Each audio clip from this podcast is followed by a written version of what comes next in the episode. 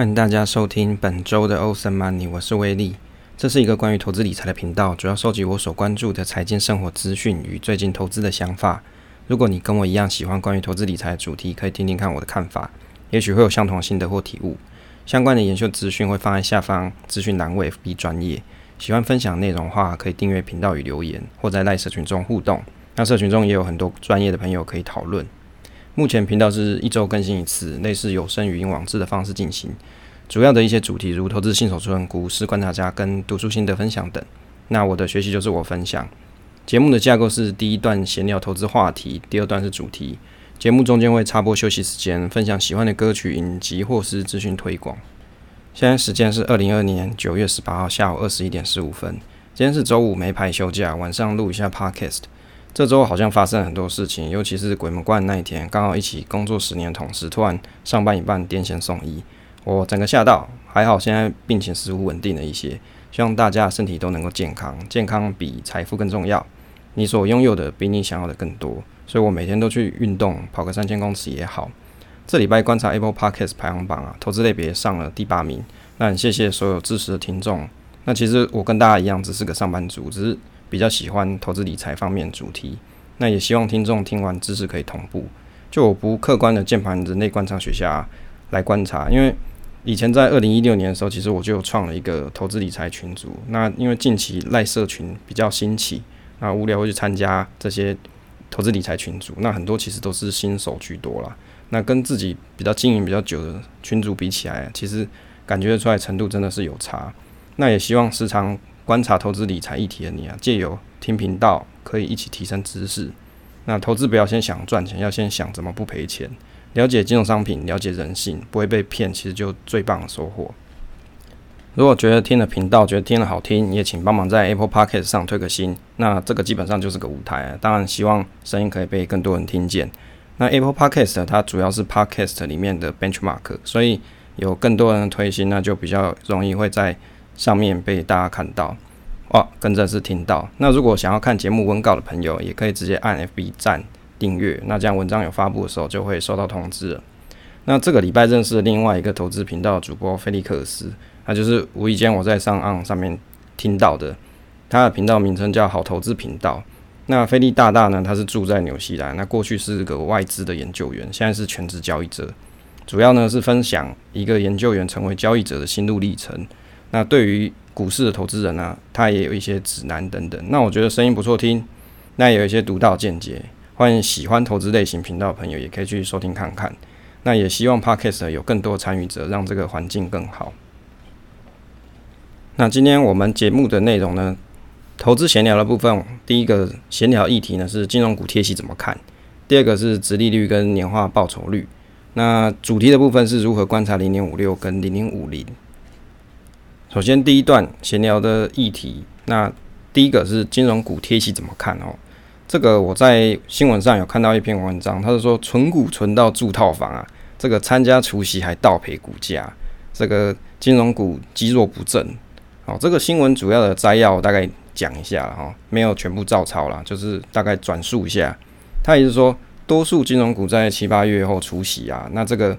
目前都还在贴息的状态，那这是这些股息就等于是你分配到自己的钱，然后你还要申报缴税，还要扣除这个健保补充保费，就是股利两万块以上就要缴这个健保税。好，关于这个健保补充保费啊，其实我也是觉得是一个很无奈的措施啊，但是我相信政府也真的是缺钱，所以才会有这个措施。所以你在领股息的时候，假设你真的不想被扣到，你可能要去算一下，你怎样子才不会被扣到。好，那今年最大的卖超来源呢是外资，就是卖超金控股，那就是一路卖下去。那其中这个中信金拔得头筹，就是大卖超过百万张啊，持股比例减少约六 percent。那再来就是元大金啊、玉山金跟兆丰金也都卖超的蛮多张的。那至于像一些比较存股热门标的啊，像台企银、上海银、彰银这些也都在卖超名单。那从元月到这个新闻截稿时间是九月十一号，他算了一下，这一次外外资在金融股大举就是提款了一千三百五十亿元。那今年以来呢，等于外资卖超金额就到了六千五百亿元，那汇出金额是四千六百亿。那换算一下，大概有两成以上是金金融股的部分。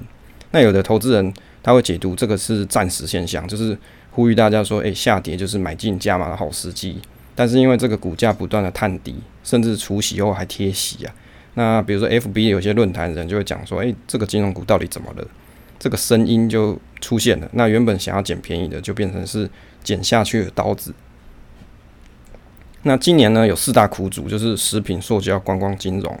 那这四大苦主呢，就是今年报酬率多半都是输给大盘的。那尤其是在这个损益表里面，如果你观察金控、金金控金融股的话，它里面有一有一个项目叫做呆账费用。哦，呆账费用承诺保证责任准备提取科目的金额。哦，这个名字太长了，所以我简化就是呆账准备金啦。那这个呆账准备金的部分呢、今年比起往年来说，这个呆账准备金的金额都提升了不少。那而且呢，陆续有发现说，诶、放出去的钱可能收不回来，那又要再列成呆账的问题。哦，关于这个金融股啊贴息的这个议题啊，我想说讲一下心得，因为之前也有一些朋友在问。那有些朋友问说，诶、怎么去看这个最近金融股的情况，跟适不适合买？那讨论一下想法跟看了新闻的心得啦。哦，当然不只有这一篇新新闻啦，其实我看了好几篇。那只是我觉得这一篇它比较有料，好跟大家分享一下。那今年七八月开始，因为金融股开始出现贴息的现象，由于这个金融股在低利的环境，还有这个疫情啊，其实我觉得最大的问题就是这个疫情。那陆续有很多公司啊，它可能还不出钱，那导致银行有些呆账的问题，导致获利衰退。那也可以预期啊，未来的一年两年，这个股息的状况可能不会太好了。那有的朋友会说，现在不是买金融股的好时机，或者是认为说，诶，金融股应该等这个产业回温之后再进场。那有一派的说法是说，诶，现在反而是适合进场的时间点，可以趁外资大卖之后，好好的补货一番呐。其实我觉得哦，这两个说法其实都没错啦。其实应该要看你本来买这个金融股的投资策略到底是什么。因为一般人啊，他会想要持有这金融股的投资人啊，多半是认为这个金融股的波动较低，而且常年有配发股息，长期价值投资为主。当然也不排除少数是为了这样赚价差，但是其实这种人啊，相对少很多啦。个人认为，想要买金融股的人啊，他本身就不是在追求打赢大盘报酬，因为金融股的特性是属于承受性的产业，本来就不会预期它有大幅度的产业成长。那有些布洛克。他可能会提到说：“诶，你买这个金融股，不如你去买零零五零啊？”这个就是我认为啊，他是对这个标的的期待搞错了方向。那如果说你是长期持有五年、十年以上这种长期投资的朋友，自然是因为现在疫情的关系，很多银行提列呆账的比例会提升不少。但是我觉得这其实就是已知的风险，因为大家都知道事情其实就不是重要事情。那这个时间点反而是。有机会哦，用较低的价格去建仓哦。这个前提是说，你如果是为了要长期持有五年、十年以上这种，比如说你想买这个金融股的朋友，那毕竟其实金融股它还是属于民生相关的产业啦。当然不排除未来一两年这个景区景气会持续低迷，但是如果你有计划性建立部位的朋友啊，反而是一个好机会啦。那银行的利息收入虽然衰减。但是其实银行他们自己也知道这个情况啊，自然会往其他方向努力去增加其他的收入来源啊，比如说销金的手续费啊，或是财富管理，好的就是帮有钱人去管理他们的钱，好，类似这种方式再去赚更多的钱。当然，已经持有金融股的朋友啊，我建议是说，如果你不缺钱啊，是不用急着卖啦，那你可以等未来产业好转，还是有不错的股息收入。那如果是还没有买的朋友，那除非你是有闲钱可以长放。那不然就是不建议马上买买入了，因为事实上就是这个产业它可能会低迷好一阵子。那如果说想做金融股的短线，你可能会夜深人静寂寞难难耐啊，股价又不涨，真的很难过，然后又会乱卖股，浪费手续费。那如果你真的要选择这个金融股作为你的长期投资标的哦，我的看法是说，大概我整理了三点。啊，因为我本身也有买金融股啦，所以我大概整理了一下我自己的观察。第一点是说，其实大家可以观察你自己的金融股里面啊，或是你观察的金融股里面，在三月大跌的时候的这个跌幅表现。那比如说像我自己的观察啦，像台企银跟台新金在跌段的时候，这个跌幅就比较大一些。好，这个股性是抗跌抗涨，有过落赛啊，不过还是还是继续持有啦。那第二个就是你可以观察金融股中啊大跌后的涨幅表现，比如说我持有的这个玉山金的涨势还算是蛮强力的，那也许是跟它的成长动能是有关的啦。那第三个就是相同是获利衰退啊，你可以观察有没有衰退幅度比较少的标的，因为金融股、金控股这个太多了，你可以你可以去找一下，所以这里面有没有衰退幅度比较少的标的？当然这个就要去去仔细去研究财报的部分，比如说你可以去看 Good Info 啊或者财报狗去分析看看，这就是有趣的地方嘛。那针针对明年的预估股息的部分，我有大概做了一下计算。那这里面呢，大概是有二十六个金融金控股，我就把它全部排一排了。那当然 Podcast 的部分我没办法把这个表全部念一遍，那大概分享几个，就是这个表呢，我是以今年前三季再加上去年最后一季的 EPS 的总和，就把它加在一起之后，再乘上过去平均五年的配息率，那这样就可以去预估值利率。当然这样子的算法是比较 rough 一点啦，你要很比较精确的，其实应该是要。比如说，把今年前三季跟去年前三季两个比较一下，然后去算，诶、比如说衰退几趴，然后成长几趴，然后你再把今年哦，再把去年的第四季再乘上这个，比如说衰退五趴，那你就乘再把去年第四季乘上五趴，那这样得到今年第四季再全部加总起来，那这样子就可能会比较准确一点。但是因为这个程式很难写，哦，就懒得花时间写，我就写一个比较简单的。那这样子用程式去算出这样子的预估值利率。那这个计算基本上是一个预估值。那因为大家都知道，其实第四季的金融股啊，还会有未爆弹出现啊。但是我是觉得还是可以参考一下啦，也可以把这个预估值再打个八折来看。那就仅供参考，不代表买卖建议。那如果你想看表的朋友，可以到时候听完 Podcast，你再到 FB 去看。其中这个殖利率里面算出来最高的是永丰金的部分啊，预估这个殖利率是七点四九 percent。那其次是股票金是七点一七 percent，再来是中信金的六点八一 percent。那官股的部分的话，兆丰金就是那个兆丰大侠哦，武林大侠最爱的就是这个兆丰金。那它这个殖利率预估出来是五 percent。那合库金是五点五六 percent，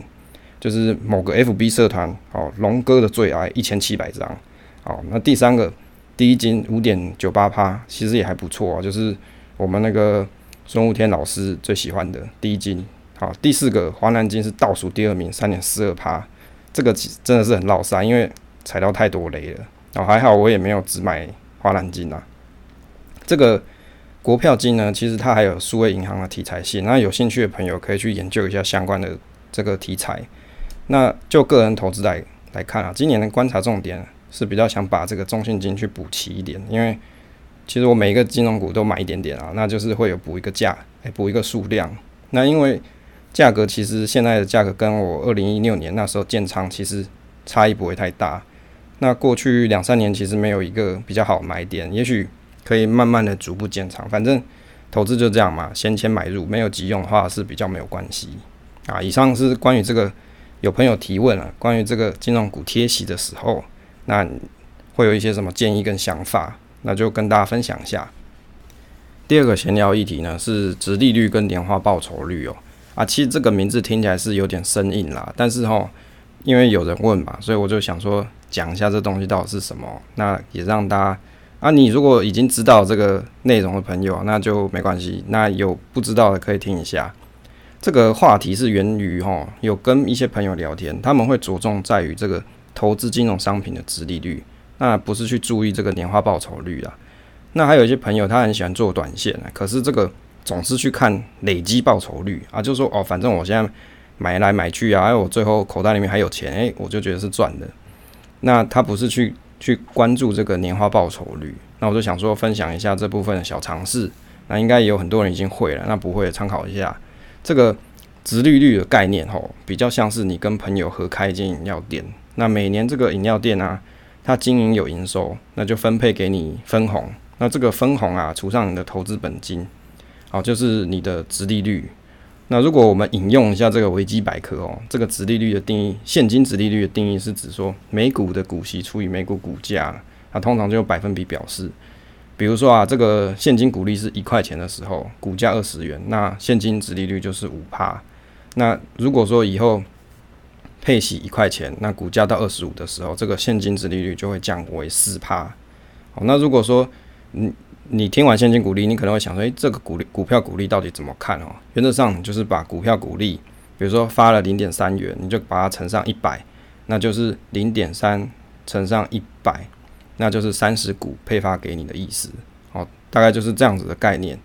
就是关于殖利率的部分，让大家有一点点印象。好，那接着我们。讨论一下这个年化报酬率。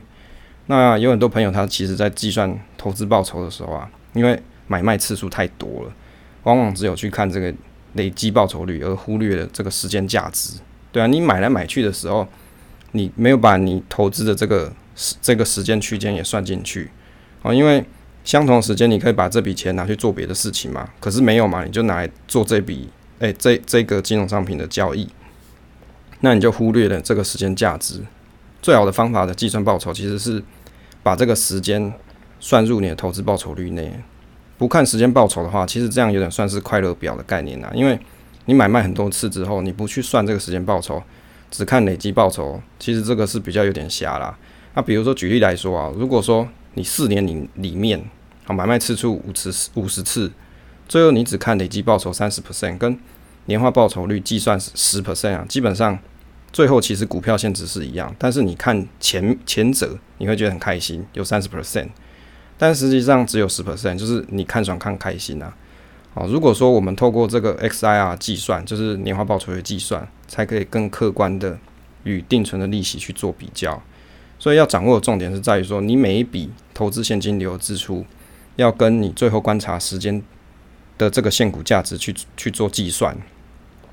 那这个计算的方式啊。如果我们用白话来讲，怎么去计算？哈，比如说我们举例一个范例，比如说在买这个投资台中银这档股票好了，好，那这个范例在我的部落格上有，那我用口述了一下，比如说我可能在某一个时间区间内，我买卖了好几次的次数，那但是我要怎么去算出 XIR 呢？其实，在 Excel 上面你是可以去算得出来的。那 XIR 它的用白话来讲，这个数学式的定义就是说。把这一段交易的时间的，就是你现金流的时间的这一段时间，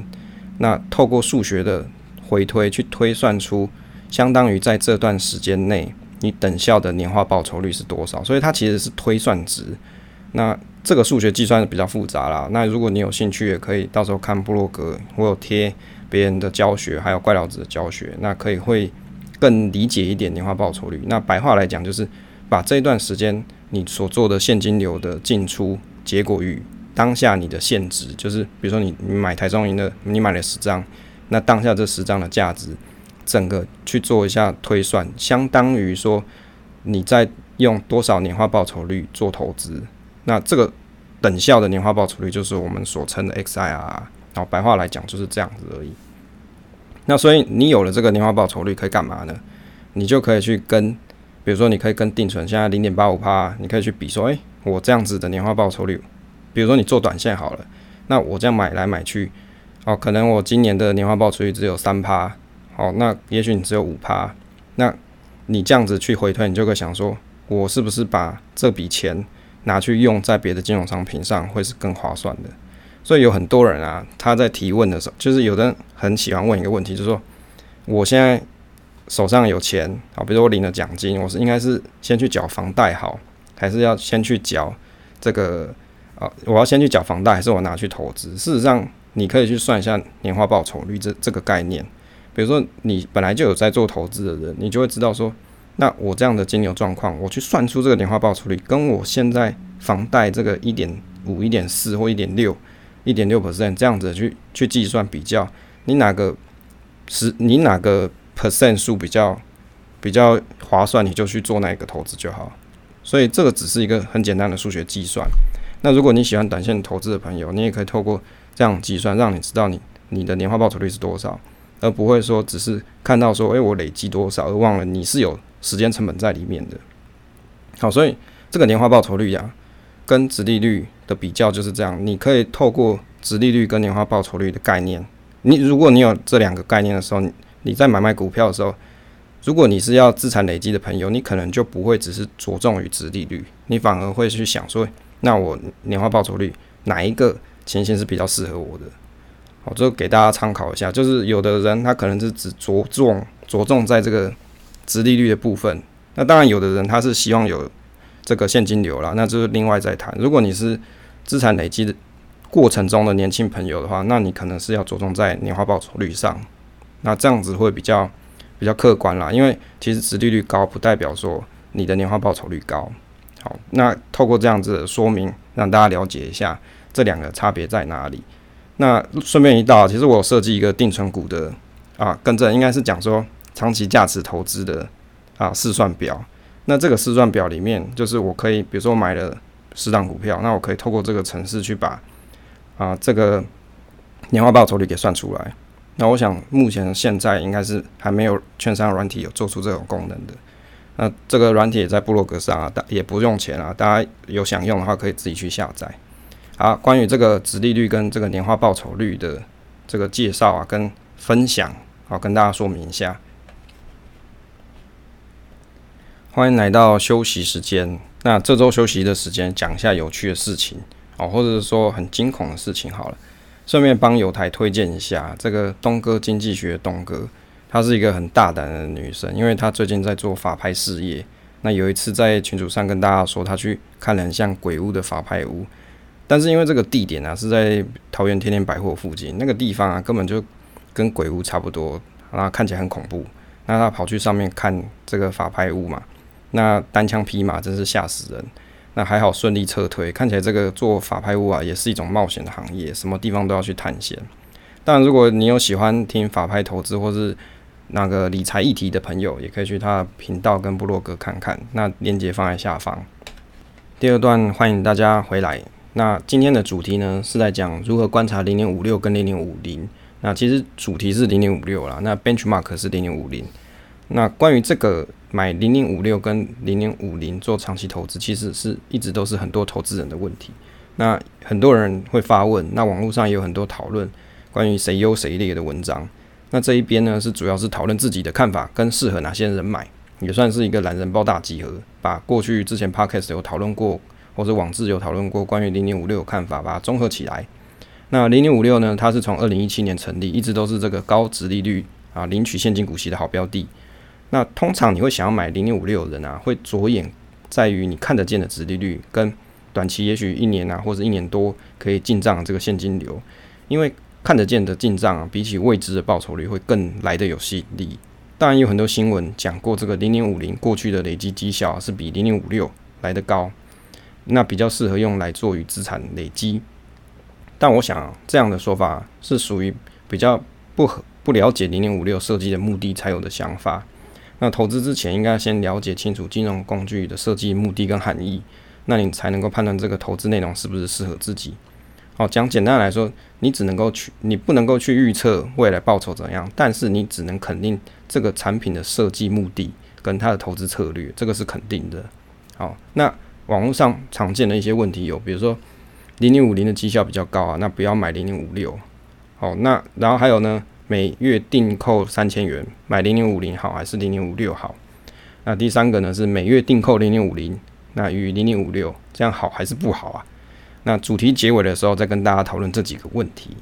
那关于这个零零五六跟零零五零这个产品特性的比较，先前有在节目上跟大家讨论过，那帮大家复习一下。就时常我们会去看一些指数化投资部落客啊，啊会在零零五零跟零零五六中做比较。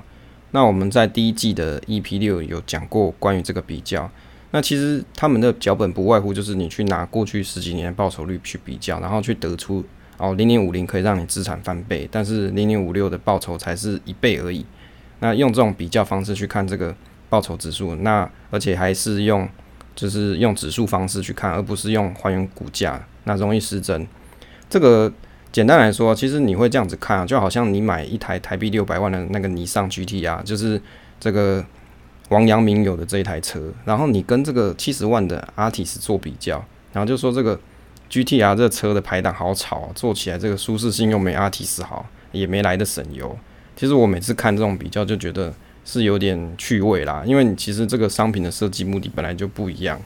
那零零五六它就是目标高股息嘛，那零零五零是追踪大盘的钱五十大公司，这个跟你投资人的投资生涯规划，因为你投资目标不同，所以有对应的金融商品，这本来就没有好坏之分。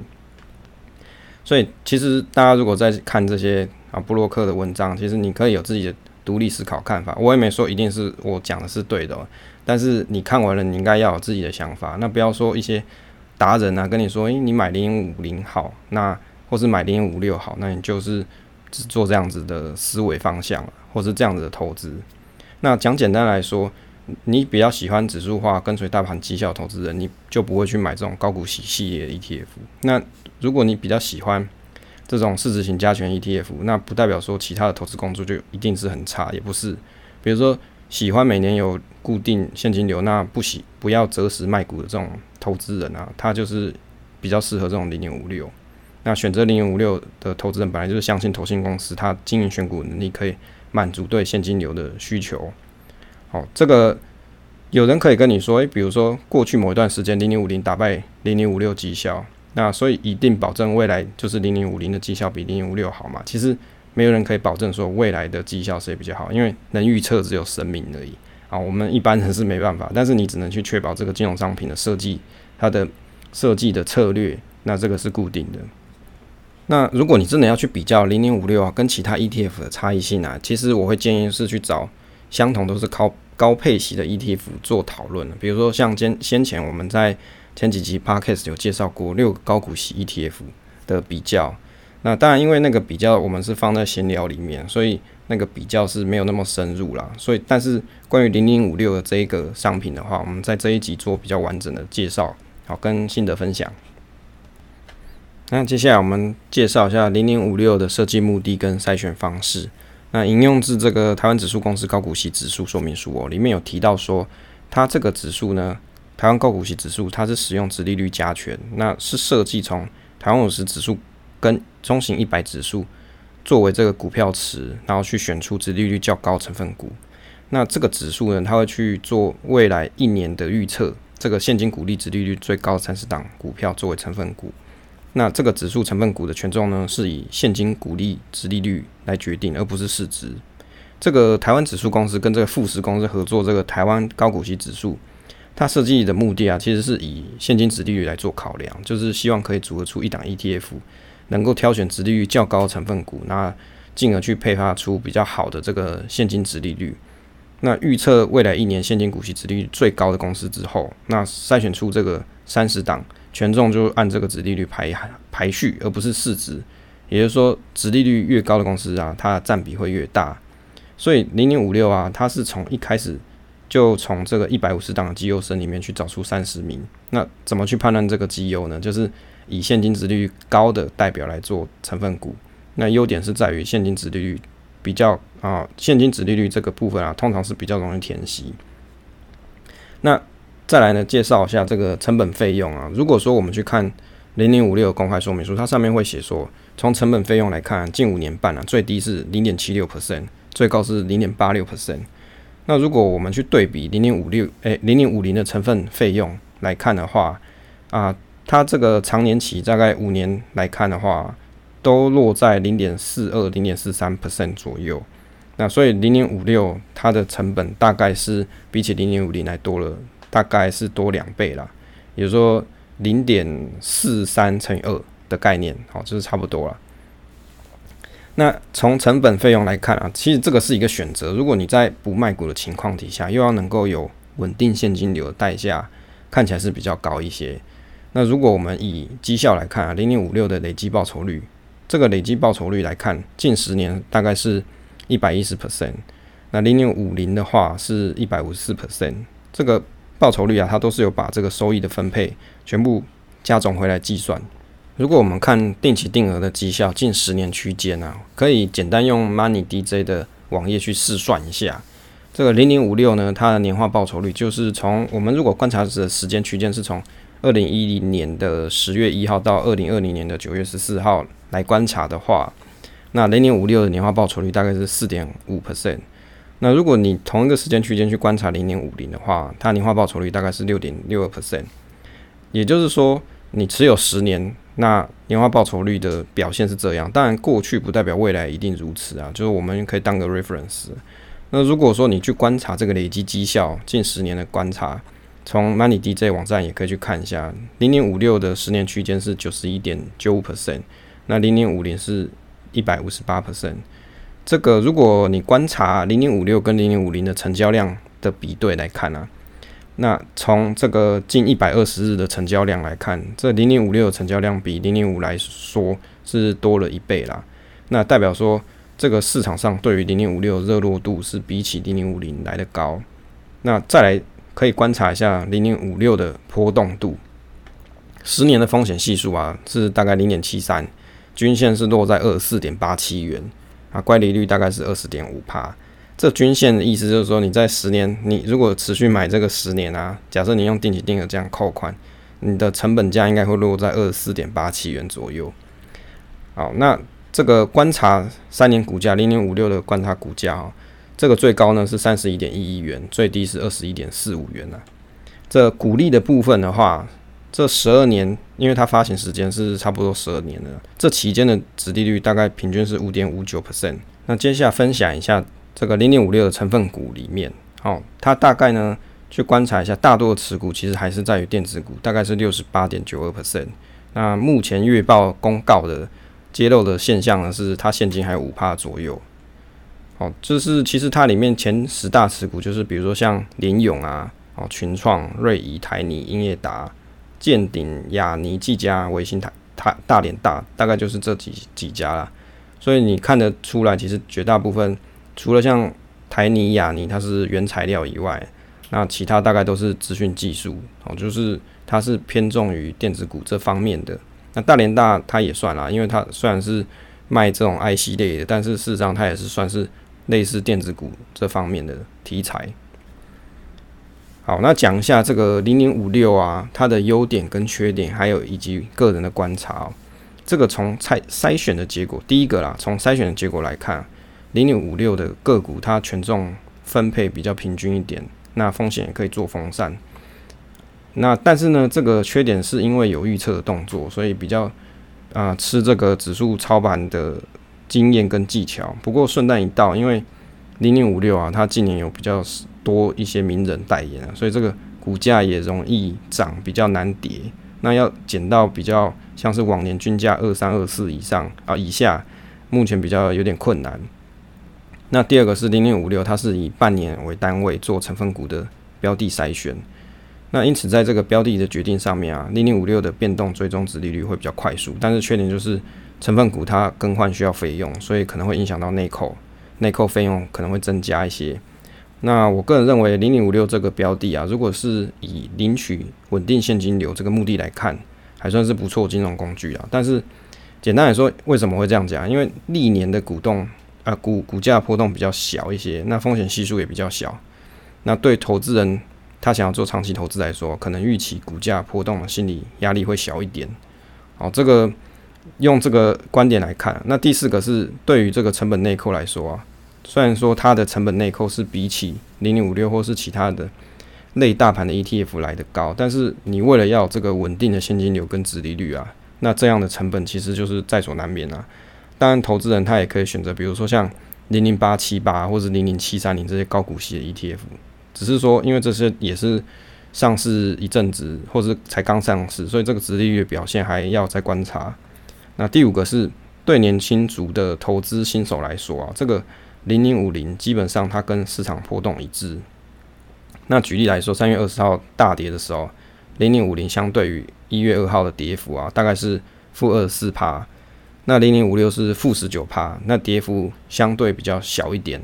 哦，稍微小一点啊，这样也许你的心理负担会比较少。那如果说我们用照后照镜来看，那零零五零对于累积资产的这个效果是比零零五六来来得好，但如果你可以接受这个波动的人，哦，那你就可以考虑去买这个零零五零。那再来讨论一下，什么人会想要买买这个零零五六呢？哦，我大概归类了几点。第一个就是退休族，就是希望说我不要择时卖股，那但是要有现金稳定的现金流，而且殖利率要四 percent 以上的人。第二个就是年轻族啊，他初入股市，这个比如说股市新手啊，那心情很容易受这个市场影响着。哦，希望这个股价不要波动太大，那也喜欢稳定有现金流。那再第三个就是相信高股息指数绩效的人，好，就是你对这个台湾高股高股息指数你是有信心的，这个策略你是有信心的人呢，那你只是想要稳定有稳定殖利率的人，那你也可以，你可能也会想买。那第四个呢，就是以零零五六为大部分投资部位，那你可能领息之后，再将这个股息啊投入波动比较高的卫星持股，那这样子的人是属于。稳健求成长型的投资人，哦，大概是有这四种人会可能会想要买啦。那最后呢，讨论一下这个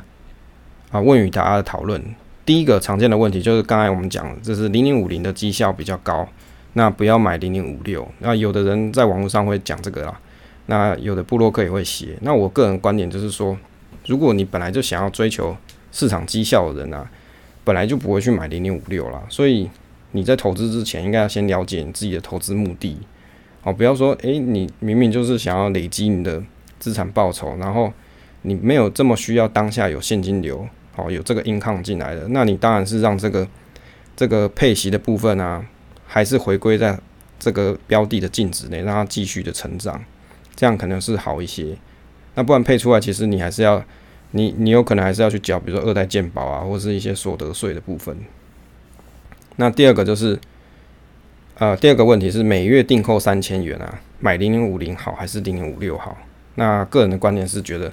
其实你买两，你两个其实都可以啦。所以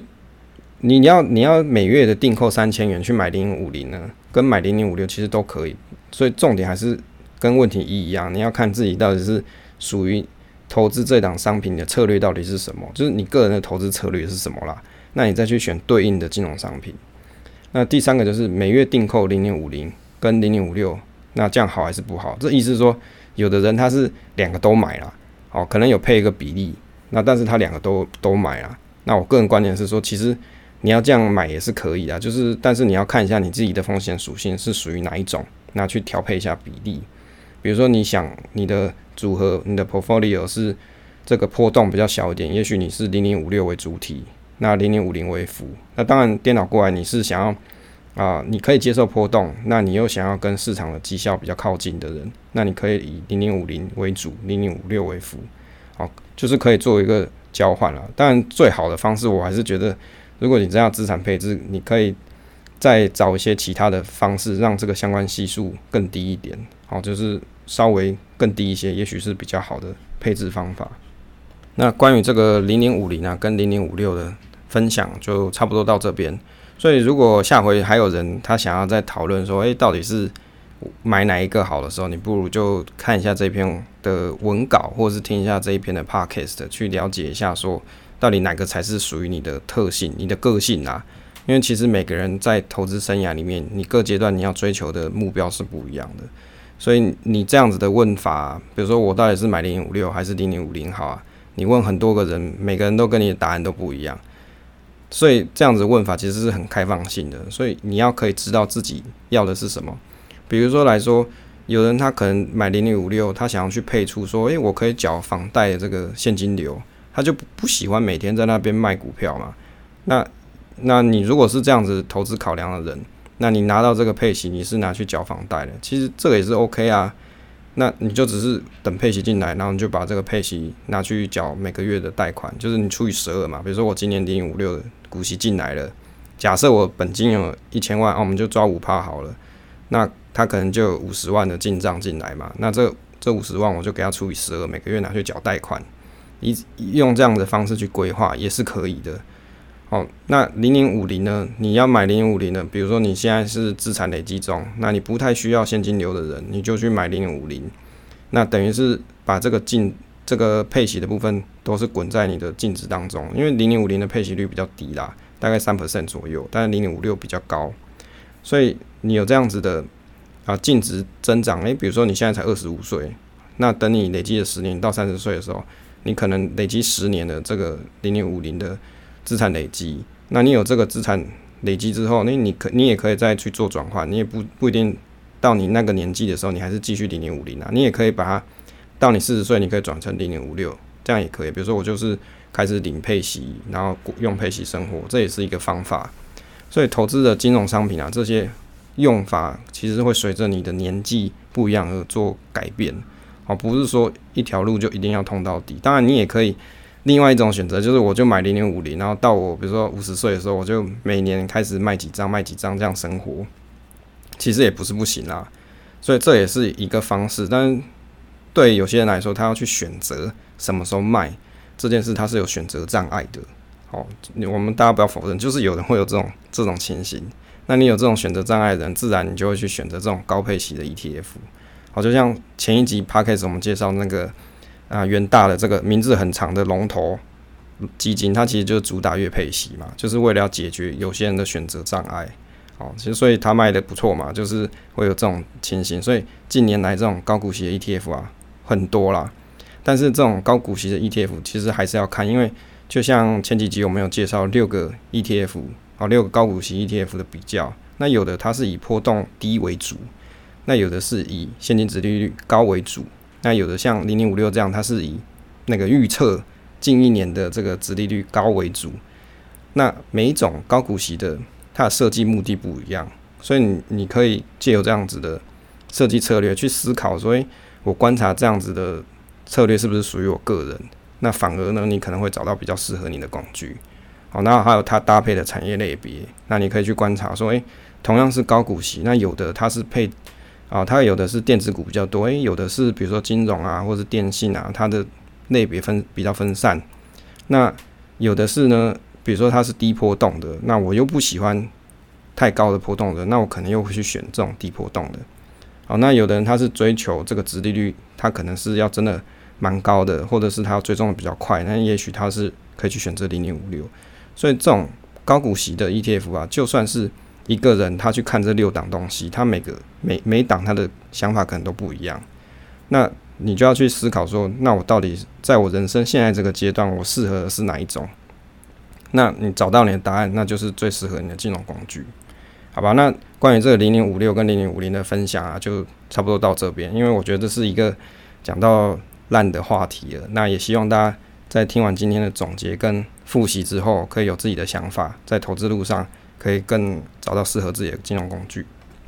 谢谢大家收听这一期节目，希望对大家有所帮助。那你可以支持跟订阅这个频道，那以及留言，那分享总是单纯的快乐。期待下次再见。